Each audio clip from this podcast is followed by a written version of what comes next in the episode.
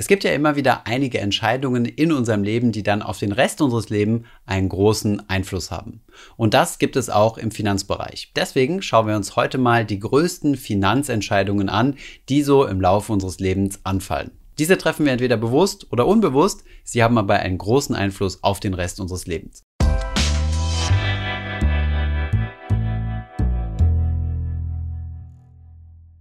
Entscheidungen soll man ja bekanntlich nicht bereuen. Shit happens sozusagen. Und wir können Dinge, die wir in der Vergangenheit gemacht haben, ja nicht einfach ungeschehen machen. Manche Fehler lassen sich im Nachhinein zwar begrenzen, wenn ihr zum Beispiel mal einen Konsumkredit aufgenommen habt, um im Urlaub zu fliegen, dann ist der Schaden relativ überschaubar, denn ihr könnt den Kredit einfach zurückbezahlen und in Zukunft besser wirtschaften. Andere Entscheidungen haben wiederum einen deutlich stärkeren Einfluss auf dein Leben. Wir schauen uns deswegen heute mal sieben große Finanzentscheidungen an, die einen maßgeblichen Einfluss auf dein Leben haben können. Kommen wir zur ersten großen Entscheidung und die haben wir mal zusammengefasst unter richtiger Umgang mit deinem Humankapital. Anders als die anderen Punkte ist das hier keine einzelne große Entscheidung, sondern eher eine Summe von vielen kleinen Entscheidungen. Hierzu zählt zum Beispiel deine Berufswahl. Entscheidest du dich dazu, eine Ausbildung zu machen oder doch eher ein Studium? Welche Entscheidungen triffst du während deiner Karriere? All diese Punkte haben einen sehr starken Einfluss auf die zukünftige Entwicklung deiner Finanzen. Starten wir zunächst einmal mit unserer Ausbildung. Hier haben wir ja verschiedene Auswahlmöglichkeiten. Wir können uns zum Beispiel dazu entscheiden, direkt nach der Schule arbeiten zu gehen oder eine Ausbildung zu machen und dann später weiterführende Ausbildung draufzusatteln, zum Beispiel den Meister. Wir können uns aber auch dazu entscheiden, nach der Ausbildung oder direkt nach dem Abitur ein Studium zu machen. Dann stellt sich die Frage, ein Bachelorstudium oder muss noch ein Master her oder vielleicht sogar eine Promotion. Welchen Weg gehen spielt deswegen eine Rolle, denn während der Zeit eurer Ausbildung könnt ihr natürlich kein Geld verdienen. Und wenn ihr euch dazu entscheidet, studieren zu gehen, vielleicht sogar bis zum Master oder vielleicht sogar bis zur Promotion, dann werdet ihr während dieser Zeit in der Regel kein bzw. eher weniger Geld verdienen als Schulkameraden, die sich frühzeitig dazu entschieden haben, eine Ausbildung zu machen und dann schneller im Berufsleben aktiv werden. Hier gibt es eine interessante Studie aus dem Jahr 2019, die mal das sogenannte Lebenseinkommen von verschiedenen Berufswegen festgehalten hat. Die Entwicklung des Lebenseinkommens im Durchschnitt von jemandem mit einer Berufsausbildung. Wir kommen hier über eine Million Euro. Bei Menschen, die ein Studium abgeschlossen haben, kommen wir am Ende auf fast 1,4 Millionen Euro. Wir sehen aber, dass am Anfang die Studierenden, diejenigen, die eine Berufsausbildung gemacht haben, hinterherhängen. Der Break-Even-Point, also der Punkt, ab dem Studierte mehr verdienen als diejenigen mit Berufsausbildung, liegt relativ spät bei 38 Jahren. Übrigens wenig überraschend ist auch, dass diejenigen, die keine Ausbildung gemacht haben, deutlich unter beiden Vergleichsgruppen liegen. Aber es gibt auch noch weitere Fragen im Bereich der Ausbildung, die man sich frühzeitig stellen sollte, nämlich in welche Richtung möchte ich gehen. Natürlich hängt es total von den Präferenzen und den eigenen Interessen ab. Allerdings sollte man im Hinterkopf behalten, dass verschiedene Berufswege sehr unterschiedliche Bezahlungen haben. Es gibt übrigens auch Studien, die zeigen, dass das Einstiegsgehalt ein sehr starker Treiber für die zukünftige Gehaltsentwicklung ist. Das bedeutet, wer ein hohes Einstiegsgehalt hat, hat auch gute Chancen, dass sich dieses hohe Gehalt weiterentwickelt. Wer mit einem niedrigen Gehalt einsteigt, dann aber hofft, extrem hohe Sprünge zu machen, um den Unterschied zu denjenigen mit den hohen Gehältern wieder wettzumachen, der wird sehr wahrscheinlich enttäuscht werden. Wenn ihr also noch die Möglichkeit dazu habt, macht euch frühzeitig Gedanken über die Entwicklung eures Humankapitals. Eure finanzielle Situation wird es euch langfristig sicherlich danken. Kommen wir zur zweiten großen Finanzentscheidung, die sich nicht mehr aus vielen kleinen Entscheidungen zusammensetzt, sondern die tatsächlich eine große Entscheidung ist und vor allem diejenigen betrifft, die eine Karriere als Beamter anstreben, als Selbstständiger oder als sehr gut verdienender Angestellter. Dann werdet ihr nämlich die Wahl haben, euch gesetzlich zu versichern über eine Krankenkasse oder euch für eine private Krankenkasse zu entscheiden und somit privat versichert zu sein. Gerade wenn ihr jung, gut verdient seid und noch keine Kinder habt, dann werdet ihr höchstwahrscheinlich eine Tendenz haben, Richtung private Krankenversicherung zu gehen, wenn ihr denn diese Option habt und natürlich gesund seid. Denn die private Krankenversicherung wird in diesem Fall vom Beitrag her vermutlich etwas günstiger sein, als wenn ihr euch über die gesetzliche Krankenkasse versichert. Die Entscheidung für entweder das eine oder andere ist deswegen so maßgeblich, denn es ist ziemlich schwierig, von dem einen System, also von der privaten Versicherung, wieder zurück in die gesetzliche zu wechseln. Das hat ziemlich gute Gründe, denn man möchte verhindern, dass diejenigen, die jung und gesund sind, sich privat versichern und damit Geld sparen, dann später, wenn sie alt sind und vor allem sehr hohe Gesundheitsausgaben haben, wieder zurück in die gesetzliche gehen und dort quasi von den Sozialbeiträgen der anderen profitieren, in die sie vorher nicht einbezahlt haben. Die Entscheidung einer Privatversicherung solltet ihr euch sehr genau überlegen, denn wie gesagt, ihr kommt nur schwierig von der einen in die andere wieder zurück und die Entwicklung der Beiträge ist nicht dieselbe. Bei der privaten Krankenversicherung zahlt ihr quasi für die Leistung. Die Versicherung guckt euch an, wie gesund ihr seid, ob es vielleicht noch einige Risikozuschläge gibt und fragt euch, welche Leistungen ihr möchtet und für die Leistungen bezahlt ihr dann. Dann wird es höchstwahrscheinlich jedes Jahr zu Beitragsanpassungen kommen. Das bedeutet, eure Tarife werden naturgemäß von Jahr zu Jahr teurer. Versicherte Person seid zunächst mal nur ihr. Ihr könnt also nicht einfach so euren Lebenspartner oder eure Lebenspartnerin mitversichern und auch nicht eure Kinder. Wenn ihr das machen wollt, müsst ihr eigene Verträge abschließen, die dann wiederum auch deutlich mehr Geld kosten. Bei der gesetzlichen Krankenversicherung ist das anders. Hier zahlt ihr einen festen Prozentsatz von eurem Gehalt, nämlich 14,6 Prozent. Und diese werden geteilt mit eurem Arbeitgeber. Also ihr zahlt die Hälfte und der Arbeitgeber zahlt die Hälfte. Außerdem kommt dann noch für euch ein Zusatzbeitrag von 1,3% dazu. Der Vorteil auf der anderen Seite wiederum ist, dass ihr hier euren Lebenspartner oder Lebenspartnerin mitversichern könnt unter bestimmten Bedingungen und die Kinder ebenfalls. Hier fallen dann keine weiteren Kosten an. Und da der Beitrag bei der gesetzlichen Krankenversicherung prozentual ist, wird dieser natürlich auch geringer, wenn ihr später weniger verdient, beziehungsweise wenn ihr später in Rente seid. Das ist bei der privaten Krankenversicherung nicht so. Da müsst ihr weiterhin eure Beiträge bezahlen. Da gibt es zwar sogenannte Altersrückstellungen, aber das ist von Vertrag zu Vertrag unterschiedlich. Beide Systeme haben Vorteile. Lasst euch nicht von einem Versicherungsberater eher Richtung private Krankenversicherung beraten, denn dieser hat ein hohes finanzielles Interesse,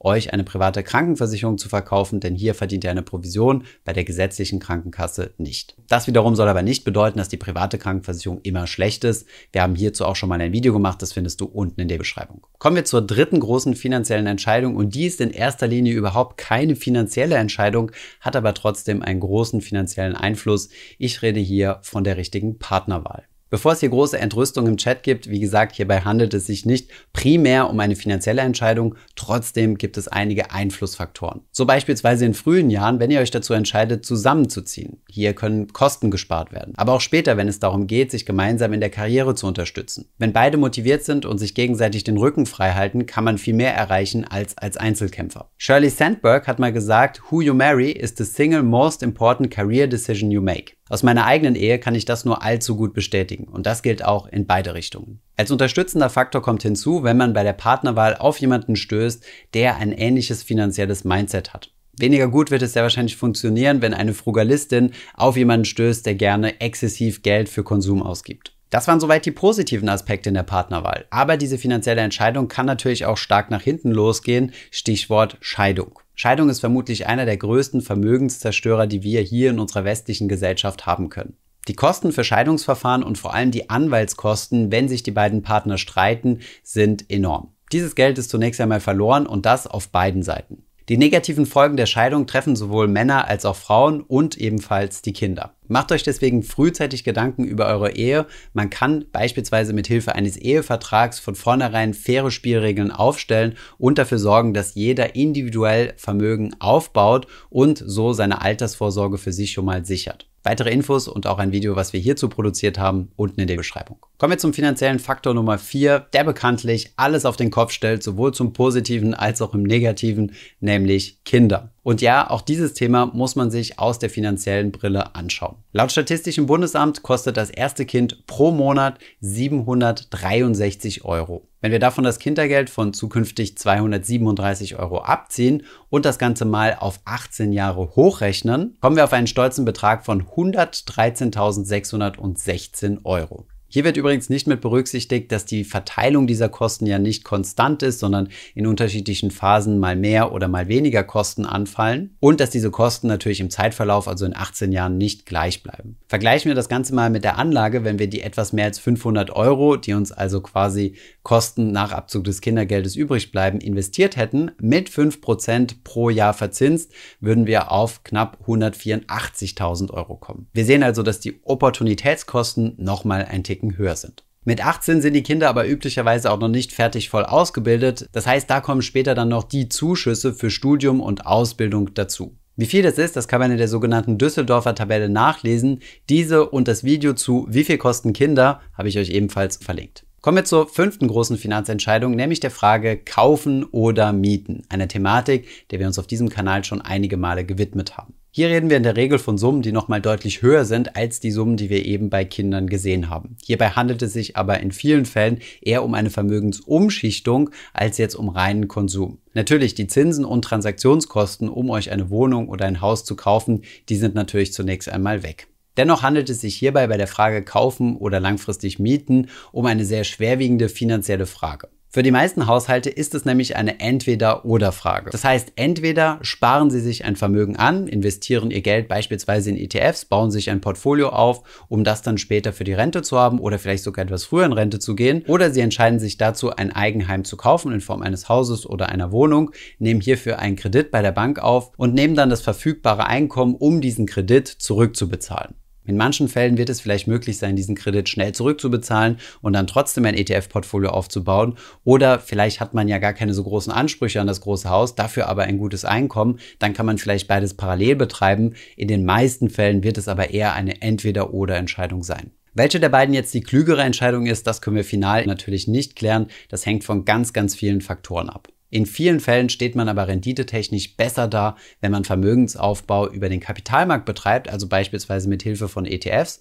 Auf der anderen Seite hat aber die Immobilie einen sogenannten positiven Zwangsspareffekt, den man nicht vernachlässigen sollte. Lass dich aber nicht von der Idee trügen, im Alter mietfrei zu wohnen. Das ist meistens ein Fehlkonzept, denn bis eure Immobilie abbezahlt ist, werden dann auch wieder Renovierungsarbeiten anfallen, wo ihr dann doch wieder Geld in die Hand nehmen müsst, um die Immobilie instand zu halten. Schaut euch zu diesem Thema gerne unser Kaufen oder Mieten Video an. Kommen wir zur großen Entscheidung Nummer 6 und zwar der Vorsorge fürs Alter. Nach eurer Ausbildung, dem Studium, der Familiengründung und vielleicht eventuellen Kindern kommt dann die letzte große finanzielle Veränderung, nämlich der Ruhestand. Dieser Ruhestand muss aber wohl vorbereitet sein. Also auch hierbei handelt es sich nicht um eine einmalige Entscheidung, also ein gewisser Punkt X, der genau benannt werden kann, sondern eher um einen Prozess. Mit diesem Prozess solltet ihr aber frühestmöglich anfangen. Denn das Problematische ist, ihr müsst euch frühzeitig über eure Sparquote und eure Anlagestrategie Gedanken machen, für welche Sparquote und Anlagestrategie ihr euch aber entscheidet. Das wird sich auf euer Leben zu dem Zeitpunkt, wo ihr diese Entscheidung trifft, eher marginal auswirken. Es wird also wenig Einfluss auf euren aktuellen Lebensstandard haben, aber einen großen Einfluss auf eure Ruhestandsphase. Das Problematische ist hier also, dass man es nicht mehr rückwirkend korrigieren kann. Das bedeutet, wenn ihr zu wenig gespart habt oder einfach viel zu spät angefangen habt, wird das nur sehr schwierig zu korrigieren sein, wenn ihr erstmal im Ruhestand seid. Daher ist das A und O, frühzeitig vorzusorgen und frühzeitig zu sparen, und richtige Gewohnheiten zu setzen. Das geht auch beispielsweise schon während dem Studium mit einem kleinen Sparplan auf ETFs, beispielsweise mit 25 Euro pro Monat. Damit werdet ihr bei weitem nicht eure Rentenlücke schließen können, aber ihr schafft schon mal gute Gewohnheiten, lernt viel an der Börse und gewöhnt euch schon mal an Schwankungen. Außerdem könnt ihr erste Fehlentscheidungen treffen, die euch dann noch nicht sonderlich teuer zu stehen kommen, um dann später, wenn ihr im Berufsleben seid, mit größeren Beträgen souveräner zu investieren. Macht euch frühzeitig Gedanken darüber, damit ihr nicht im Alter mit dem Thema Altersarmut konfrontiert seid, denn das Rentenniveau aus der gesetzlichen Rente ist deutlich niedriger als das, was ihr an Bruttoeinkommen verdienen werdet. Deswegen ist private Altersvorsorge so wichtig. Jetzt haben wir den Lebenszyklus fast einmal durchgespielt, aber es gibt noch eine wichtige Finanzentscheidung, die quasi sich durch euer gesamtes Leben auch zieht, die ihr aber frühzeitig treffen müsst und das ist siebtens die Entscheidung, wie sein Geld anlegen. Diese Frage hat verschiedene Facetten. Zunächst einmal muss man sich dazu entscheiden, selbst Vorsorge zu betreiben. Zweitens muss man sich dann mit den Anlageklassen beschäftigen, in die man investieren möchte, beispielsweise in Aktien mit Hilfe von ETFs. Auch ein Anlagehorizont ist natürlich wichtig. Und dann stellt sich die große Frage, wer soll das Ganze machen? Möchte ich das Ganze selbst machen oder hole ich mir hier Hilfe dazu? Hier gibt es vier Optionen. Option Nummer eins: ihr lasst euch von einem Provisionsberater beraten. Diese gibt es in verschiedenster Ausführung, in der Regel als Versicherungsberater oder Makler oder auch Investmentberater oder einfach Banker. Hier bekommt ihr zwar eine kostenlose Beratung, aber es gibt sehr viele Interessenskonflikte, die den Berater weniger zu eurem Berater machen als zu einem Verkäufer von Finanzprodukten. Dem Provisionsberater steht ein Honorarberater gegenüber. Ein Honorarberater bezahlt ihr pro Stunde und er bekommt keine Provision dafür, dass er euch Finanzprodukte vermittelt. Hier gibt es deutlich weniger Interessenskonflikte als bei Provisionsberatern. Der Nachteil ist natürlich, dass man hier Geld auf den Tisch legen muss. Eine weitere Option ist der sogenannte Robo-Advisor. Das sind dann Services, wo man sein Geld anlegen kann und um das Portfolio-Management kümmert sich dann eine automatisierte Software, die dann dafür sorgt, dass euer Geld so angelegt wird, wie ihr das vorher angegeben habt. Und die vierte und letzte Option ist die Option, für die sich sehr viele hier auf diesem Kanal entscheiden, nämlich die Do-it-yourself-Option. Finanzen sind eigentlich gar nicht so kompliziert, wie wir das eigentlich denken. Deswegen kann man sich dieses Wissen selbst aneignen, braucht dafür nicht bezahlen, braucht auch keine teuren Provisionen zu bezahlen und hat den Vorteil, dass man seine Finanzen halt in den eigenen Händen hat. Das kann auch dazu führen, dass ihr durch die geringeren Kosten, die durch das Do-it-yourself-Investing entstehen, höhere Renditen erzielt werden. Hier haben wir mal ausgerechnet, was es denn für einen Unterschied macht zwischen 5% Rendite und 4% Rendite, wenn ihr über 35 Jahre jeden Monat 500 Euro zur Seite legt. Der Unterschied zwischen beiden sind 112.000 Euro, obwohl es nur einen einzigen Prozent Renditeunterschied ist. Macht euch deswegen frühzeitig Gedanken, ob ihr beraten werden möchtet oder ob ihr das Finanzthema selbst machen möchtet. Wie gesagt, so kompliziert ist es nicht. Gibt es noch andere finanzielle Entscheidungen, die ich vielleicht vergessen habe? Schreibt es gerne mal unten in die Kommentare. Ich hoffe, diese Podcast-Folge hat dir gefallen. Wenn ja, dann zöger doch nicht in deinem Umfeld über diesen Podcast zu sprechen, bei Freunden und Bekannten. Ich denke, es gibt auch in deinem Umfeld viele Menschen, die sich für das Thema finanzielle Bildung interessieren oder interessieren sollten. Wenn du auf iTunes bist, würden wir uns auch freuen, wenn du uns eine positive Bewertung dalässt. Das hilft uns, den Podcast noch einfacher auffindbar zu machen. Alle wichtigen Links und Verweise findest du wie immer in den Show Notes zu diesem Podcast. Vielen Dank fürs Zuhören und bis zum nächsten Mal.